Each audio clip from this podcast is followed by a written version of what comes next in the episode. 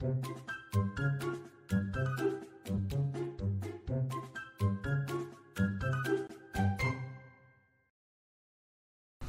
大家好，欢迎收听《给个说法》，我是德意法律事务所的林小编。那我们今天呢，想要来跟大家聊的话题是 ESG 永续台湾。就法律层面，我们可以了解什么？那在我们开始之前呢，先让我来介绍今天的来宾黄律师。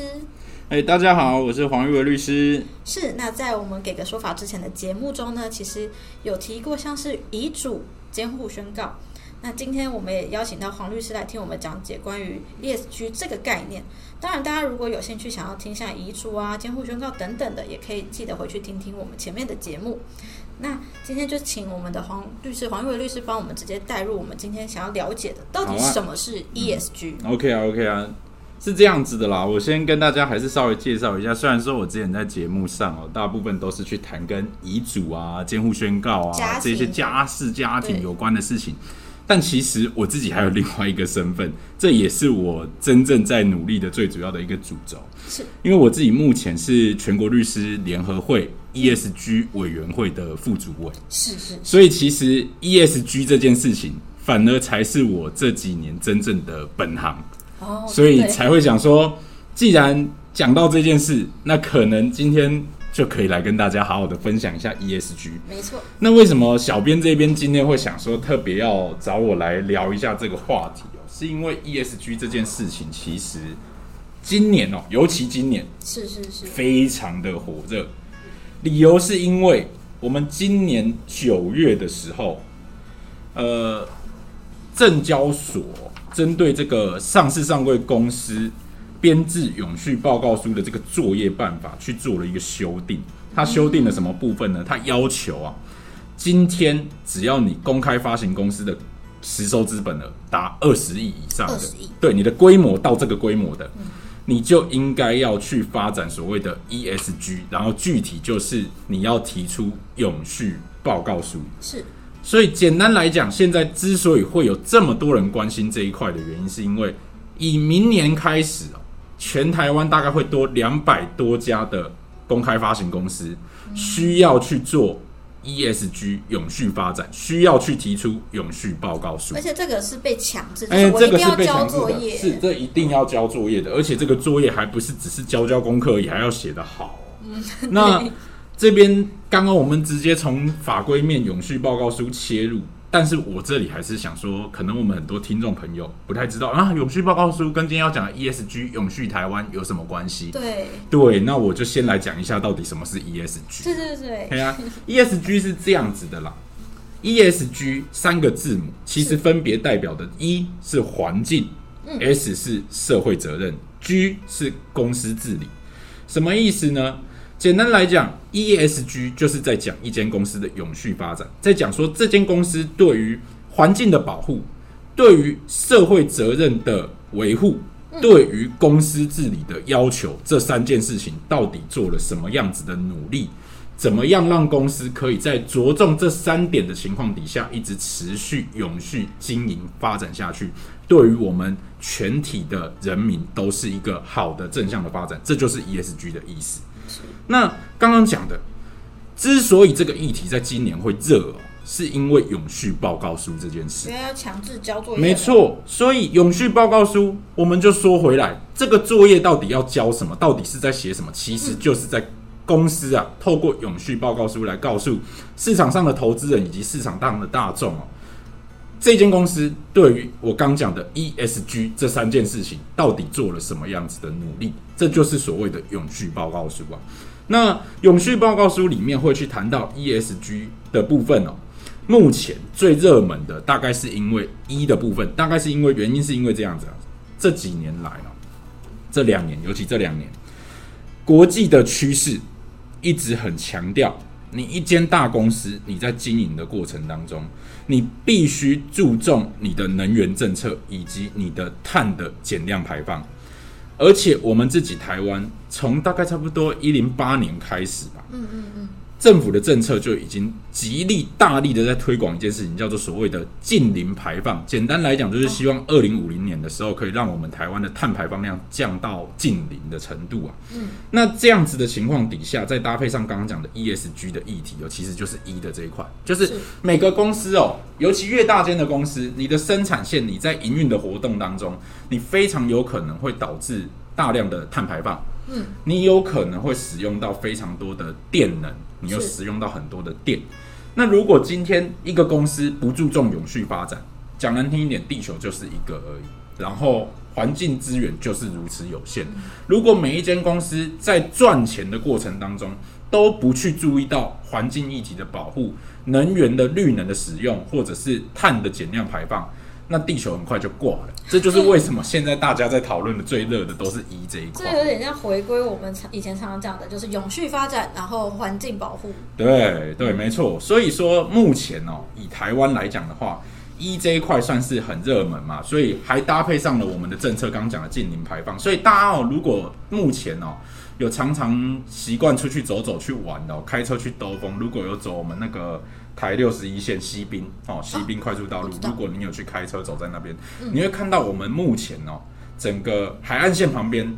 那个风力发电的发电机啊，一座一座越盖越多。对对，因为这就是政策使然，这也就是 ESG 在发展的过程当中，因为非常多的大企业被要求你需要使用绿电绿能，所以整个台湾以目前又是算是国际上面。风电发展的一个很好的场域，台湾算是很不错的一个场域。对，以对以以整个风力发电的条件来说，台湾算是很好的风场。是，所以搭配着 ESG 的政策，台湾的这个风电哦，就目前算是很热门但是离岸风电这一块，没错，离岸风电这一块，那这个其实跟 ESG 有很大的关系。只是说。我们讲到 ESG 算最热门的是在这一块，但大家常常去忽略到的反而是 S 的部分。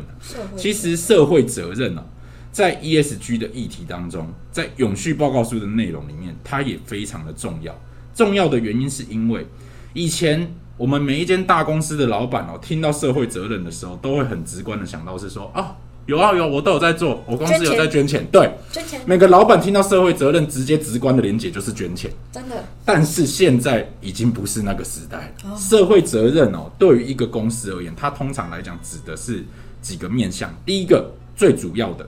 你的公司对你自己公司的员工的劳工政策以及劳工福利，比如说你有没有尊重劳基法的规定，你有没有重视劳工权益的发展？嗯，这些事情其实。社会当中是很重要的议题，对于公司而言更加重要。为什么？因为一个大公司，它可以像是一部大机器，不断永续的运转、越发展、运作。有一个很重要的原因，是因为你这个公司承载着非常多的员工在帮你运作着这整个公司。是，所以如果你今天一个公司没有办法注重你公司里面员工的权益，那根本不用谈什么叫做永续发展。你可能也没办法对，因为永续不了啊。因为当你的劳工今天你的公司的员工一个觉得福利政策不好，集体大罢工的时候，说真的，这已经不是影响公司怎么样，这个是根本几乎没有办法继续营运下去，有可能会有破产的风险了。对对对，所以这个是很重要的一块。另外一块哦，可能我们用一个案例来聊，大家会比较知道，其实社会责任对于 ESG 这件事情也是重要的。是这样，呃，目前呢，国际上面有很多先前呢，最近比较好。先前有几个比较知名的服饰的大品牌，或者是运动用品的大品牌，他们在生产这些服饰、服饰啊、鞋子啊，什么有的没的衣服、鞋子、裤子的过程当中，他们都把他们的生产线拉到第三世界比较落后的国家去。到第三世界去之后不打紧，在那边其实有可能出现一些大量使用童工的情形。结果这些新闻后来就被爆出来了。对，那社会上面其实对于这个事情是很抵制的，抵制到甚至会觉得说，我今天不要穿你们家这个品牌的衣服了，因为对拒穿，因为你用童工啊，而且还一直剥削他们。所以永续发展的这一块里面呢，其实劳工是很重要的一块，尤其童工这也是很重要的一块，性别平等其实也很重要。所以永续报告书或者是 ESG 的政策，一间公司要强调的不是绝对不是只有环境而已，S 的部分也非常的重要。那 G 的部分其实就比较回归到公司自己内部治理的问题。那我们常常会去讲。公司治理其实才是公司永续发展的最核心，因为如果你连公司自己的内机内控管理都做不好的话，你根本不用再去谈进一步的环境保护或者是社会责任。所以，一个公司的骨干要漂亮，才会有肉。你骨干漂亮，其实就是 G 的问题。所以，ESG 哦，你要谈得很高，可以谈得很高；你要谈得很细节，也可以谈得很细节。嗯，但是总的来说，就是不管今天我们每一个人对于 ESG。这个议题是怎么样子去看待的？也许有些人觉得啊，就只是环境议题什么之类。但是我认为，在我们目前的现今的社会氛围哦，ESG 这件事情已经不是只是大公司自己需要去注意的。其实我们每一个人对于这个议题都多多少少要有一些概念，尤其是比如说像有在投资股票的人啊，哦，现在哦，很多国际上面的大厂，比如说苹果，对，他会要求他的。供应链底下的这些下游厂商，都一定要做到，比如说某种程度，你要达到什么样子的 ESG 的标准，你才可以成为我的供应链。比如说，我的下游厂商，拜托你也要使用绿电，拜托你也要减量排放，要不然你没有使用绿电，你没有减量排放，到最后你的那些没有使用绿电跟你所产生的碳排放，其实到最后会算到我的头上来，哦这样子会变成我不符合 ESG 的要求。所以这些上游的大品牌，现在对我们台湾的很多下游的产业的公司哦，都会要求就是说，你要跟我一起做 ESG，要不然你没有办法成为我的下游厂商，就没办法继续合作。对，你就没办法接到我的单。所以大家如果要看哦，目前哦，以前投资哦，都大部分都是看，比如说有没有消息啦，或者是看一些比如说 K 线图啦、技术分析啦。媒体现在对大家现在可能更注重，还要再看一个东西，就是。这些你所看好的公司，它有没有认真的在做 ESG？因为它的 ESG 如果做不好，它可能国际上面它是会掉单的。那今天如果一个公司单子一掉，一不稳定，第几季的表现一个不好，那你的股价有可能直接就受影响。所以 ESG 这件事情，千万千万大家要知道，不是只是大公司的老板在注意的。我们市井小民哦，大家其实针对这件事情也都应该要去了解，尤其是有在做投资的人。所以说，我觉得，我觉得整个来说啦，今天当然因为时间有限的关系哦，没有办法很细节的去讨论到 ESG 的这一块。那当然之后，我认为如果说有机会有机会的话，我们可以针对里面的每一个主题，比如说尤其永，比如说像永续报告书啊，到底应该怎么写啊？到底是在做什么事啊？永续报告书在我们实务上面到底具体怎么运作的啊？我觉得都可以辟一个专场。我们都可以好好的来跟大家分享。没问题，对啊，今天算是一个比较概要式的，只是让大家知，就是说，我不敢说今天这么短的时间可以让大家真的知道 ESG 是什么，但是希望大家听到今天的节目，可以好好的去看一下 ESG 这个东西啊。如果真的有什么问题，哦，欢迎随时关注我们的节目，因为其实这才是我。最擅长的事情。而且其实呢，观众你们如果听到了以后觉得哎有问题，欢迎你们在下方留言。你们留言我们才会知道你对这个议题有兴趣，我们当然就可以请黄律师再多讲一点。而且 ESG，你说这个观念很大，它的范围是蛮大的。可是回归最基础，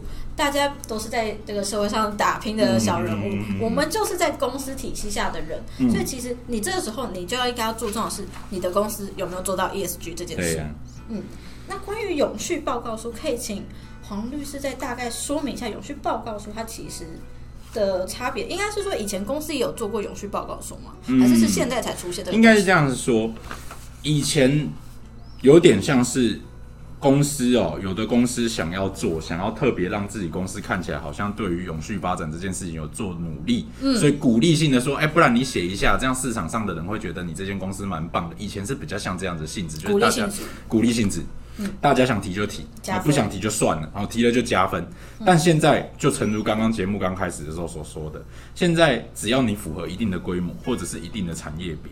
刚刚讲的是实收资本额达二十亿以上，对。但其实还有几个产业是没有在跟你管实收资本额几个几几亿的，是如果你这间公开发行公司是食品业的，嗯，是化工业的，是金融保险业的，你是一定强制就要提永续报告书，那个没办法，那个跟你公司实收资本额多少没有关系。理由是因为哦，食品业跟化工业在目前的调查以统计来说，最容易可能会产生这种，比如说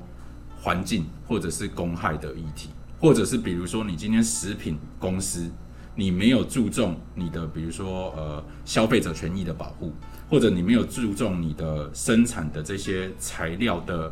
安全性跟健康，啊，污水排放，对，类似这种，然后结果导致，尤其化学工业就是你刚刚讲污水污水排放嘛，那食品工业是人会直接吃进肚子里面的东西，我们对我们当然会更想要知道，你这间公司在生产的过程当中，你对于。环境议题，你对于消费者保护这些事情，你到底做了什么努力？要不然我们消费者在买你的东西，在吃你的产品的时候，我们怎么知道吃进去肚子里面的东西会不会有问题？对，所以这个是目前以前其实食品跟化学工业是一直都有要求。那刚刚讲到二十亿的这个部分是最近哦，今年度才下修、才改、才扩大适用范围的。那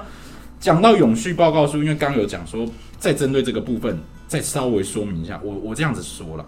永续报告书这个东西，这个文件，既然我刚所说的，它是一个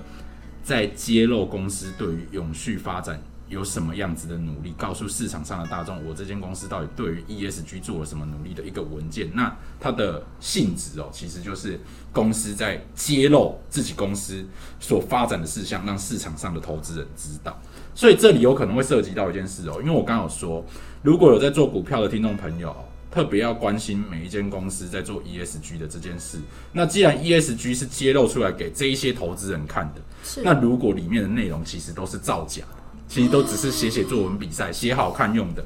导致我这个投资人认为，哎呦，这间公司真的很有潜力，它永续发展做得好棒哦，嗯，我买它的股票。结果后来其实股价可能出现了一些问题，我可能交易上面有一些错误的判断，导致我受有一些损失的时候。目前还在发展中，但是我只能跟各位说，永续报告书内容如果不实的话，是有可能会有我们证交法上面的一些相关，嗯，资讯不实的明刑事责任。因为资讯不对的。对，但这个还在目前还在发展中，我觉得大家可以多观察。那相信律师哦，在这个法律面以及法院实务运作的这个面向来说，一定也会在做更多的努力以及分析啦。这个我觉得之后都很有机会来跟各位听众朋友报告。没错，没错。对啊。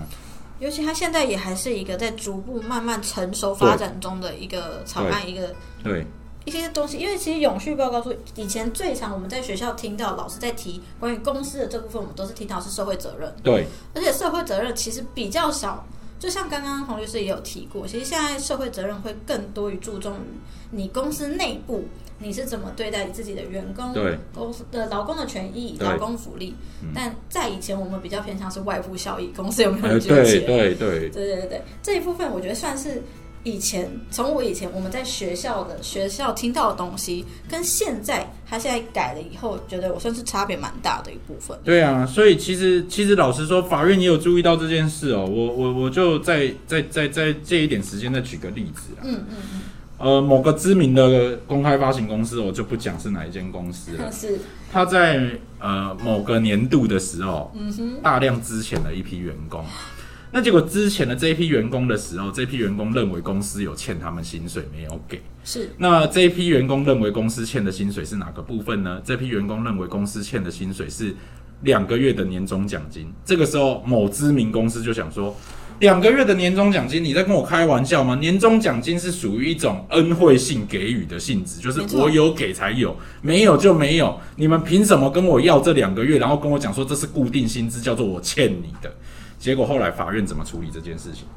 法院去调出了这个某知名公司的永续报告书，那个时候叫做企业社会责任报告书。哦，法院说啊，来你看看你的企业社会责任报告书里面怎么写的？你写说你们公司的员工。保障年薪十四个月哦，两个月的年终奖金，我们公司把它列在固定薪资项目下面。固定薪资对，固定薪资的这个栏位下，